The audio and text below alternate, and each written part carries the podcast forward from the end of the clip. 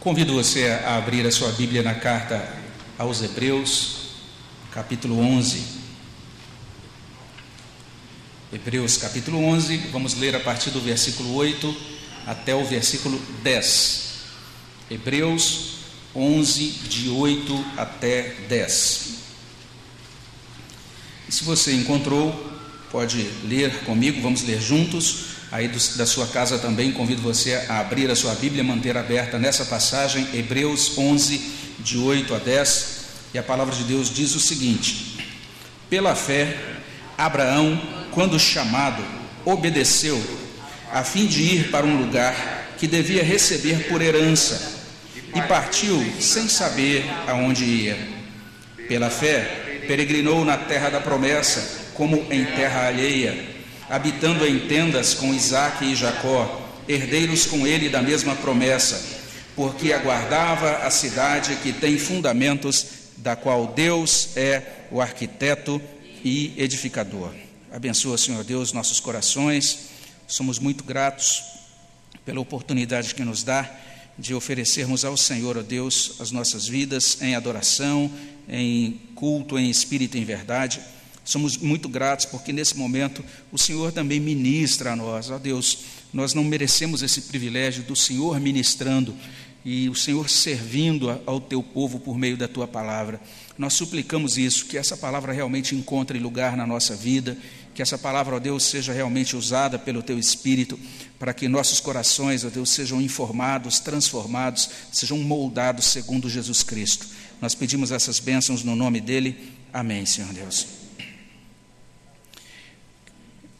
Eu peço a você que confira algumas coisas na sua Bíblia já agora, nesse início de mensagem, não é? E só para você ter uma ideia, abra, mantenha aí, fique é, olhando para esse capítulo 11 e veja só algumas coisas que Deus nos traz aqui. Que riqueza Deus traz para o nosso coração nesse capítulo 11 de Hebreus. Depois de falar sobre aqueles servos que viveram antes do dilúvio, a partir desse ponto em que começamos a nossa leitura, que realizamos a nossa leitura, o autor de Hebreus começa a apresentar aqueles patriarcas que são destacados no livro de Gênesis. Ele vai falar sobre Abraão e a sua esposa Sara, vai falar sobre Isaac, sobre Jacó e também sobre José, a, a partir do, desse verso 8 até o versículo 22. E se você der uma olhada aí para esses versículos 8 a 22, você vai perceber pelo menos cinco temas que se destacam, eles brotam do texto, são palavras que se repetem e que informam sobre temas, assuntos importantes que Deus quer trazer para o nosso coração. Primeiro existe esse tema da herança, e a palavra herança aparece aqui, e você vai perceber que ela já apareceu antes, no capítulo 11, verso 7, e ali a gente leu que Noé foi herdeiro da justiça que vem da fé. Mas agora, Nesse trecho que lemos, a gente vai encontrar a ideia de herança tanto no verso 8 como também no verso 11. No verso 8, receber por herança. No verso 11, a palavra herdeiros. Então perceba que essa ideia de herança, esse é um tema que realmente é importante, que deve estar presente na nossa mente e no nosso coração. E a gente vai perceber especialmente que essa ideia de herança, esse tema da herança, aparece conectado ao segundo tema, que é o tema da promessa. A gente encontra referência à promessa nesse verso 9, duas vezes aparece a palavra promessa aí, também no verso 11, no verso 13 e no verso 17. A ideia de promessa, o tema da promessa é um, um segundo tema que se destaca. E tem o terceiro tema, é o tema de lugar. É bem interessante e importante esse tema. A gente encontra no verso 8, um lugar. Mas a gente encontra também no verso 10 e no verso 16, uma cidade. E se você avança um pouquinho, nos versos 14 e 16, você vai encontrar uma pátria. Todas essas palavras, né, lugar, cidade, pátria, estão remetendo ao mesmo tema, o tema de lugar. E isso também se desdobra no tema seguinte, o quarto tema dessa, desse, desse trecho é, da carta aos Hebreus, que é o tema da cidadania. E o tema da cidadania aparece demarcado por duas expressões, mas ele também está vinculado a essa ideia de lugar, como a gente vai entender daqui a pouco. Mas ele é demarcado especialmente pelas expressões terra alheia, no verso 9, e também no verso 13, a palavra estrangeiros. Então, essa palavra estrangeiros tem tudo a ver com cidadania. E por fim, o quinto tema é o tema de movimento. A ideia de movimentação está presente nesse trecho. A gente encontra no verso 9 e também no verso 13 as referências à peregrinação, a ideia de peregrinação, versos 9 e 13. E no verso 9, a ideia de habitação em tendas, porque a ideia transmitida aí é exatamente uma fixação temporária de moradia. Você se fixa num lugar, arma a sua tenda e depois você tem que desmontar a tenda e ir para outro lugar. É a mesma ideia de movimento, a ideia que é refletida por, essas, por esses termos. E tudo isso, todos esses, todos esses temas que são apresentados nesse ponto da carta aos Hebreus, combinam perfeitamente com a figura de Abraão. Porque quando a gente lê o capítulo 12 de Gênesis, a gente terminou de ler Gênesis 12, de 1 a 4, no início do nosso culto.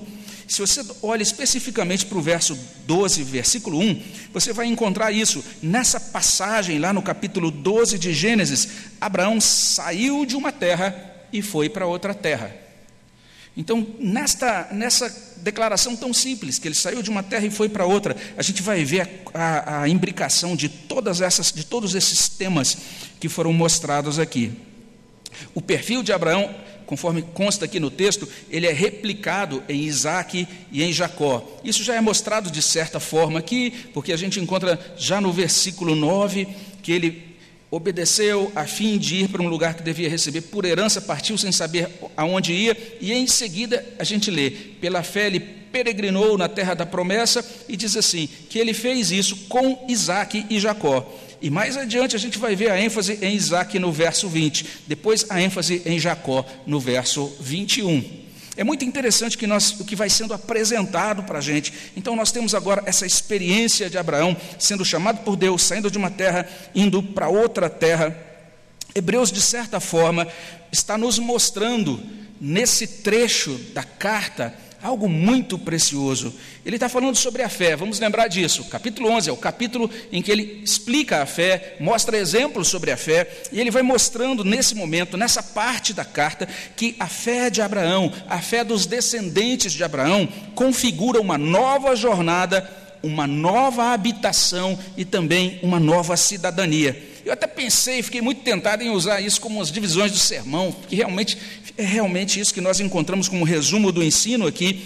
Mas é, é bem interessante a gente ficar fiel à própria estrutura do texto, como consta aí na nossa Bíblia, e por isso a gente vai resumir esse ensino de Hebreus nesse trecho do capítulo 11, do versículo 8 até o versículo 10, em duas afirmações. São afirmações simples demais, são afirmações que parecem óbvias demais, mas o que a gente tem aqui é o seguinte: pela fé, Abraão saiu, verso 8. E depois, em seguida, versos 9 e 10, pela fé, Abraão peregrinou. Só isso, pastor, que coisa simples, que coisa óbvia. Mas Hebreus está trazendo isso para a gente como um ensino muito precioso. E o ensino começa assim: pela fé, Abraão saiu. Está aí no verso 8. E como a gente leu no início do culto, em Gênesis 12, Deus chamou Abraão. E quando Deus chamou Abraão, Abraão tinha 75 anos. Ele chamou Abraão para sair da terra de Arã, se desligar dos seus parentes. E em Gênesis 12, 1, a gente tem essa expressão usada ali, esse hebraísmo, né? Sai da tua parentela, da casa dos teus pais. Não significa necessariamente que os pais de Abraão eram vivos na época em que ele recebeu o chamado, mas é simplesmente o hebraísmo que significa que ele tinha que deixar toda a sua família, toda, todos os seus parentes, toda a sua família mais ampla, que habitava tanto em Ur dos Caldeus como também em Arã. E o texto traz, lá em Gênesis 12, verso 4, ainda pensando no texto que a gente leu no início do culto, lá diz assim: Abraão partiu como lhe ordenara o Senhor. Hebreus, capítulo 11, verso 8, resume tudo isso. Veja só como Hebreus coloca: Abraão, quando chamado, obedeceu. É assim que Hebreus traz para a gente essa doutrina. Coisa simples demais. Deus chamou Abraão para sair. Abraão acreditou em Deus e saiu. Simples demais. E vejamos ainda que Hebreus descreve o que motivou Abraão a obedecer. Ainda no verso 8, nós aprendemos que Abraão sabia que a terra para onde ia seria dada a ele, daí a gente encontra o seguinte: a fim de ir para um lugar que devia receber por herança. E se você depois estuda a vida de Abraão, e se você demarca geograficamente os lugares por onde Abraão passou, todos aqueles lugares por onde Abraão peregrinou seriam depois dados à descendência de Abraão. Então aquilo seria dado a ele por herança, até como cumprimento daquilo que Deus diz no capítulo 12, versículos 1 a 4 de Gênesis. E Hebreus informa ainda o grau de confiança que Abraão teve em Deus. Deus o chamou porque ele, veja só, o texto diz, verso 8, aí no finalzinho do verso 8: quando Deus o chamou, Abraão saiu, ele partiu sem saber aonde ia. Total confiança em Deus. Ele não tinha os detalhes do seu destino, mas ele sabia que Deus estava com ele. Várias vezes nessas mensagens sobre Abraão, a gente ouve, ah, ouve algo mais ou menos assim: ele não sabia para onde ia, mas sabia com quem ia. E é verdade. Foi isso que aconteceu naquela ocasião. Então, resumindo, Hebreus está, está falando, está apresentando para a gente uma fé que mobiliza para sair. É isso que está diante de nós. A fé que Deus concede a Abraão produz rompimento e movimento. Olha essas ideias de movimentação que aparecem em todo esse trecho de Hebreus. E a gente olha para isso e fala, ah, que coisa óbvia, mas a gente tem que ser honesto em admitir que rompimento e movimento desafiam a gente demais da conta. Não é fácil a gente passar por uma experiência assim, especialmente quando você olha e contrasta isso que está aqui com o capítulo 12 de Gênesis e percebe que Abraão não era nenhum jovem. Porque os jovens têm esse ímpeto de aventura, né? Ah, eu quero sair um pouco de casa, quero conhecer novos lugares e tal. Mas uma pessoa de 75 anos, você, eu nunca conheci pelo menos nenhuma pessoa de 75 anos que diz: Ah, eu quero sair, conhecer coisas novas e o tempo todo quero estar é, indo de um lugar para o outro sem saber para onde vou. Normalmente isso é coisa de gente de adolescente ou jovem, mas Abraão não era adolescente nem jovem, ele tinha 75 anos. Ele era casado com Sara, que naquela ocasião, no livro de Gênesis, era chamada ainda de Sarai. E se você dá uma olhadinha em Gênesis, der uma olhadinha em Gênesis 11 e 30, consta que Sarai era estéreo. Então nós temos esse homem de 75 anos, com a sua esposa, que também já estava ali caminhando com ele, também já era uma mulher de idade. E aquela mulher chegar àquele ponto, aquele casal chegar àquele ponto da vida e não tinham nenhum filho. Então esse homem está lá, instalado no seu lugar, em Arã, quietinho, está próximo dos familiares dele. Então a gente, quando pensa nesses detalhes, a gente imagina que Abraão possu ele possuía alguns motivos para pensar que aquilo que tinha de acontecer na vida dele já tinha acontecido. Estou com 75 anos, não tive filhos, agora eu vou me estabelecer aqui e pronto. Ele tinha muita razão para imaginar que a partir de agora restava apenas cuidar daquilo que a vida tinha proporcionado a ele. Ou seja, ficar ali tranquilo, resignar-se a esse infortúnio de chegar à velhice sem filhos, permanecer quietinho até a, vi a vida findar e terminar a sua vida ali, próximo dos parentes dele. Basicamente é isso que a gente pode imaginar quando a gente tem essa, essa, esse perfil de Abraão que é colocado para a gente um senhor de 75 anos, sem filhos.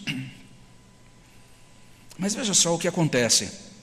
Quando a gente olha para Hebreus 10, 38, lá consta: o meu justo viverá por fé.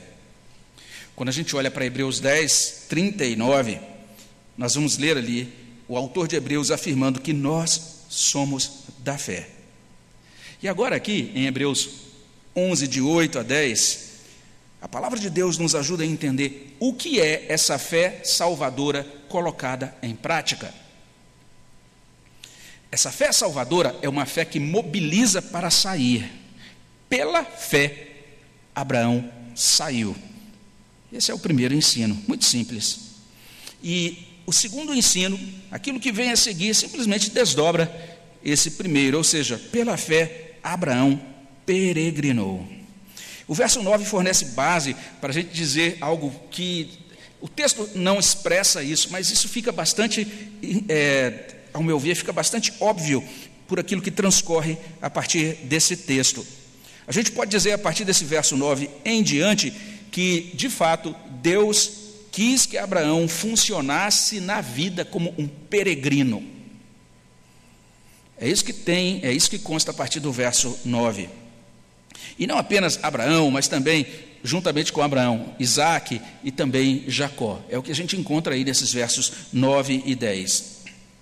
Como a gente viu no versículo 8, as terras por onde Abraão viajou seriam dadas a eles. São terras, como a gente encontra no verso 8, na terra da promessa. Ele peregrinou na terra da promessa, diz o verso 9, mas no verso 8, um lugar que devia receber por herança. Ele transitou por lugares que seriam dados à descendência dele. Mas preste atenção. Apesar de que aquilo seria dado à descendência de Abraão, aquelas terras por onde ele transitou, Deus fez Abraão peregrinar na terra da promessa, como em terra alheia. Olha aí, verso 9. Então ele estava passando por, aqueles terra, por aquelas terras, entendendo, isso é terra de outras pessoas, essa terra não é minha. É muito interessante o que Deus está fazendo aqui. E olha só que coisa que parece até esquisita eu dizer isso, mas preste atenção: Abraão passou pela terra, sabendo que Deus lhe daria uma terra, porque a promessa foi essa: sai da tua terra, da tua parentela e vai para a terra que eu vou lhe mostrar. Ele sabia que Deus lhe daria uma terra, então ele passa pela terra, sabendo que Deus lhe daria uma terra, mas ao mesmo tempo completamente desapegado da terra pela qual ele passava. Que doideira é essa, é ou não é, gente? Por que isso está assim? Por que, que Hebreus está trazendo essa informação para a gente? Hebreus está nos ajudando a compreender um aspecto precioso demais da vida pela fé. Viver pela fé, literalmente, é peregrinar nesse mundo, desapegado deste mundo, ou seja, como em terra alheia, sabendo que Deus nos dará esse mundo, porque está escrito em Mateus capítulo 5, verso 5: Bem-aventurados os mansos, porque o que? Herdarão a terra. Mas esses mansos que herdarão a terra são aqueles que passam pela terra entendendo que a terra não pertence a eles. Que coisa impressionante, que coisa louca. É algo que realmente a gente precisa do Espírito Santo trabalhando no nosso coração para a gente ler essa coisa e dizer: aleluia, como Deus é impressionante nos mistérios da sua salvação. E isso que pelo que Abraão passou, foi replicado pelo filho de Abraão, por Isaac, também pelo neto de Abraão, por Jacó. Está aí no verso 9: habitando em tendas com Isaac e Jacó, herdeiros com ele da mesma promessa. Abraão não construiu uma casa, não montou uma vila. Veja só, quando lemos Gênesis capítulo 4, uma das primeiras coisas que Caim fez foi estabelecer uma cidade. Mas Abraão não estabeleceu nenhuma cidade, não construiu nenhuma mansão, não, empreende, não empreendeu nenhum condomínio, ele habitou em tendas. E ele foi se, se, se movimentando, se movendo de um lado para o outro, sabendo que sempre ele tinha que desmontar o acampamento dele para montá-lo em outra localidade. E veja só, isso não é tudo. Hebreus prossegue ensinando que viver pela fé é peregrinar sabendo que este mundo atual não é tudo o que existe, não é tudo o que há. O verso 10 vai trazer algo impressionante. Ele vai dizer que Abraão peregrinou esperando chegar a uma cidade inabalável, a cidade que tem firmes fundamentos, ou que tem firme fundamento, que tem alicerce firme. Abraão peregrinou, esperando chegar numa cidade, veja só, projetada e construída não por homens, mas por Deus. Está aí no verso 10: porque aguardava a cidade que tem fundamentos, que tem um alicerce, tem uma fundação, da qual Deus é o arquiteto, ou seja, Deus é o projetista dessa cidade. E também Deus é o edificador. Não apenas ele projeta, não é o fato de Deus projetar e depois é, passar o serviço para o empreiteiro para fazer por ele. Não, o próprio Deus projeta, o próprio Deus edifica essa cidade. Nessa cidade não entram descrentes. Nessa cidade não entram os acomodados, aqueles que não se dispõem a sair. Nessa cidade não entram aqueles que vivem nessa terra apegados a esta terra. Hebreus capítulo 11 está trazendo coisas muito preciosas para a gente. Abraão sabia que havia uma cidade feita por Deus, especialmente para abrigar os crentes peregrinos. Isso movia o coração de Abraão. Ele seguia em frente na sua peregrinação com esta convicção. Abraão sabia que nós não passamos de peregrinos nesta terra. Que nesta vida nós somos simplesmente isso, peregrinos voltando para o verdadeiro lar. Isso ficou muito claro para os cristãos do passado, não é? E os poetas de música cristã do passado foram capazes de criar letras, criar canções que expressavam isso com muita clareza. E é difícil hoje a gente encontrar um cântico contemporâneo que fale desse tema. Mas um poeta escreveu o seguinte: Eu sou um pobre peregrino e desta terra cansado estou. Não há perigos, não há doenças naquela terra para onde vou. Lá hei de ver mamãe querida, lá findará o meu sofrer. Eu vou transpor o rio Jordão.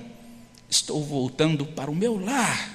Olha só o modo como eles, esses cristãos da antiguidade entendiam.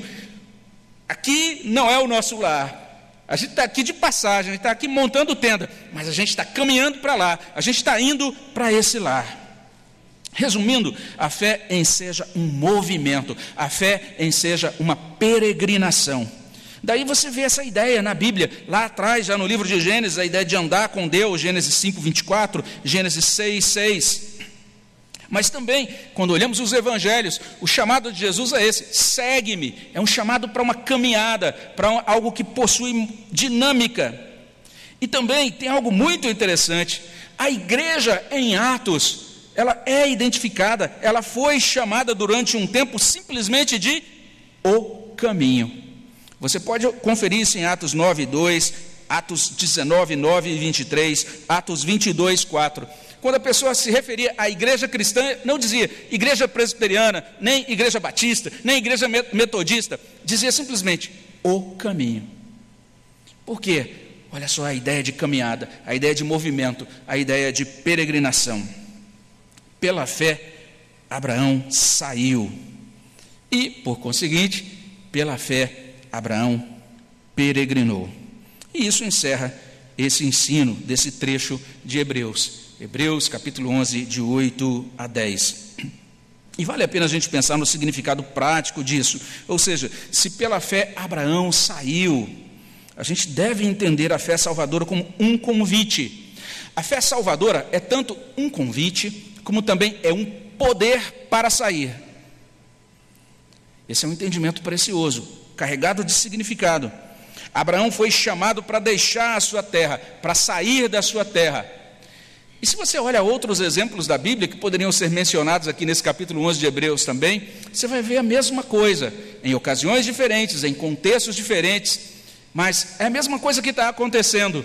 Moisés acorda um dia, ele está ali tranquilo, ele já está com 80 anos de idade também, está cuidando do rebanho do seu sogro, e talvez ele acordou, acordasse naquele dia, ou tenha acordado naquele dia, tomou ali o seu café da manhã, pensou, ah, já está aqui na minha agenda hoje, pela manhã, levar o rebanho até o local tal para pastagem. Depois, a partir de 11 horas, levá-lo para o local tal que o sol está esquentando, lá para a sombra.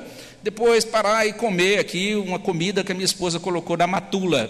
Em seguida, é, descansar um pouquinho, tirar uma soneca. À tarde, vou fazer outras coisas. Mas enquanto ele está ali, de repente ele olha e tem um negócio pegando fogo ali no monte.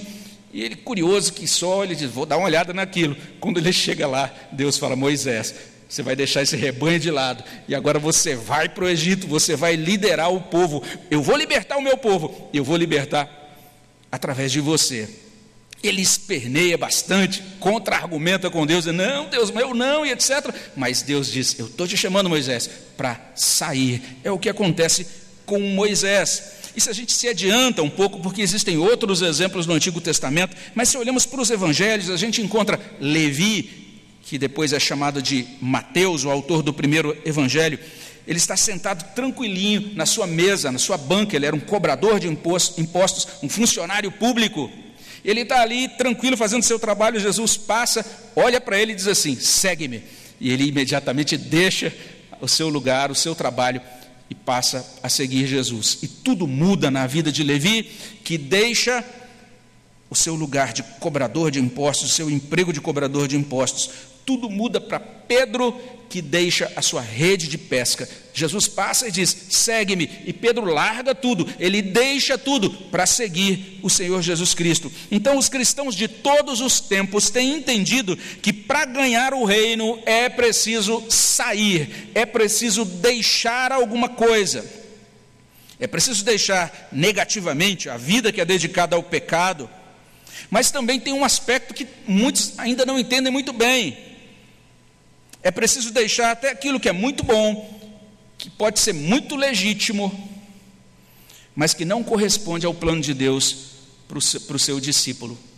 E Deus pode dizer: deixa aí o seu emprego, está tudo ok, não tem nada, não tem nenhum problema em você ser um pescador, mas o meu plano não é que você seja pescador. Agora estou chamando você para outra coisa. E você tem que deixar até algumas coisas que são legítimas e que são até honradas, mas você entende? Eu preciso agora consagrar a minha vida para o cumprimento do propósito de Deus. Então, nessa, nessa noite, nós precisamos pedir ao Senhor que nos conceda fé para sair.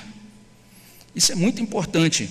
E tem um cântico, inclusive, também antigo, que está aqui no nosso caderno de cânticos, mas que é bem datado, mas que tem uma mensagem preciosa. Ele diz assim: Tudo, ó Cristo, a ti entrego, corpo e alma, eis-me aqui.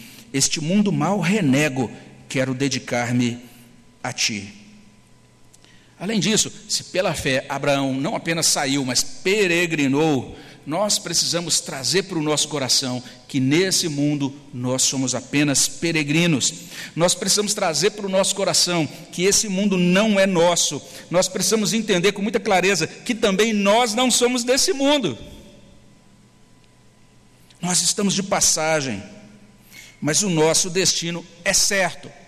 Nós aguardamos pela cidade de Deus, nós desejamos a cidade de Deus, nós sonhamos com a cidade de Deus. E por que isso? Porque todas as cidades dos homens não possuem fundamento. Parecem maravilhosas, parecem grandiosas. Eu estava lendo essa semana, por exemplo, sobre é, o grande, a grande obra que o imperador Constantino realizou ali no século IV. A, como ele foi assim um prolífico construtor de grandes edificações. Ele construiu uma capital, uma capital nova, falou: agora o reino vai ser aqui. E naquela cidade ele basicamente construiu toda a cidade. E em Roma nós temos aquele imperador construindo coisas impressionantes. Mas se, se você visita a cidade de Roma hoje, a única coisa que sobrou da obra de Constantino é um pequeno arco, chamado ali de Arco de Constantino. O resto virou pó.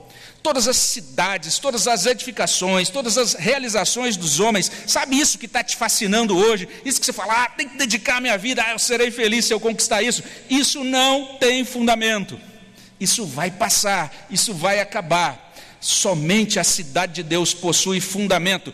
Abraão almejava a cidade que possui fundamento. A cidade, no singular, não existe nenhuma outra cidade, nenhum outro empreendimento humano que possua fundamento eterno. Então nós precisamos compreender isso. E quando nós pensamos na cidade, a gente se lembra também dos antigos. Eles diziam o seguinte: por mais que a gente medite nessa cidade, por mais que a gente santifique a nossa imaginação para pensarmos na glória da cidade de Deus, por mais que a gente tenha a nossa alma devotada a essa santa meditação, a gente nunca nessa vida vai conseguir compreender ou ter uma ideia. Ah, no máximo, a gente vai ter uma, uma compreensão ou a gente vai ter uma ideia no máximo da metade da glória dessa cidade. A gente tem um hino que diz isso, né? Tenho lido da bela cidade, situada no reino de Deus, com seus muros de jaspe luzente, juncada com áureos troféus. Lá no meio da praça está o rio da vida e vigor eternal. Mas metade da glória celeste jamais se contou ao mortal. Os nós que somos mortais não temos nem ideia da plenitude dessa glória celeste. Isso movia o coração de Abraão. Ele, ele dizia: Eu quero chegar nessa cidade. Enquanto eu não chegar lá, eu vou montando tenda e desmontando tenda. Eu só estou passando por aqui, eu estou indo para aquela cidade. Por fim, a gente tem que notar que nesse trecho de Hebreus 11, 10, o herói nesse ter, desse trecho não é Abraão, o servo de Deus, O herói desse texto é Deus, o Senhor de Abraão. Porque você vai ver Deus como agente aqui em dois lugares. Você vai ver, por exemplo, na primeira parte, já no verso 8, que Deus é o agente do chamado de Abraão. Tudo isso acontece na vida de Abraão porque Deus decidiu chamá-lo. Abraão recebeu o chamado de Deus, respondeu a esse chamado, mas Deus é quem teve a iniciativa. E se você percebe mais adiante, no verso no capítulo 11, verso 10, você vai perceber que não apenas Deus é o Senhor do chamado, mas Deus é o arquiteto e é o edificador da cidade que tem fundamentos. Antes de você nascer, antes de você existir, antes desse mundo existir, Deus já planejou, ele já pensou: vou construir uma cidade. Eu mesmo vou edificar essa cidade eu já sei e vou também constituir um povo para habitar lá. Deus é o grande herói. Olha o que está tá sendo mostrado para a gente em Hebreus, capítulo 11. Sendo assim, nós podemos nos unir aos reformadores que diziam: só lhe deu glória, ou seja, que a glória da salvação seja dada somente a Deus. Amém, meus irmãos? Vamos orar ao nosso Deus. Abençoa, Senhor Deus, nossos corações com a tua palavra. Te agradecemos por estas verdades tão preciosas da carta aos Hebreus e pedimos que Teu Espírito as aplique no nosso coração. É o que suplicamos no nome de Jesus. Amém, Senhor. Eu quero convidar você nesse momento a colocar a sua vida na presença de Deus para participarmos da mesa do Senhor, da ceia do Senhor. E nesse instante eu quero convidar também todos os presbíteros presentes se tivermos também pastores aqui de igrejas evangélicas que porventura estejam nos visitando, são também convidados para virem à frente. Vamos nos assentar em torno da mesa do nosso Senhor Jesus Cristo.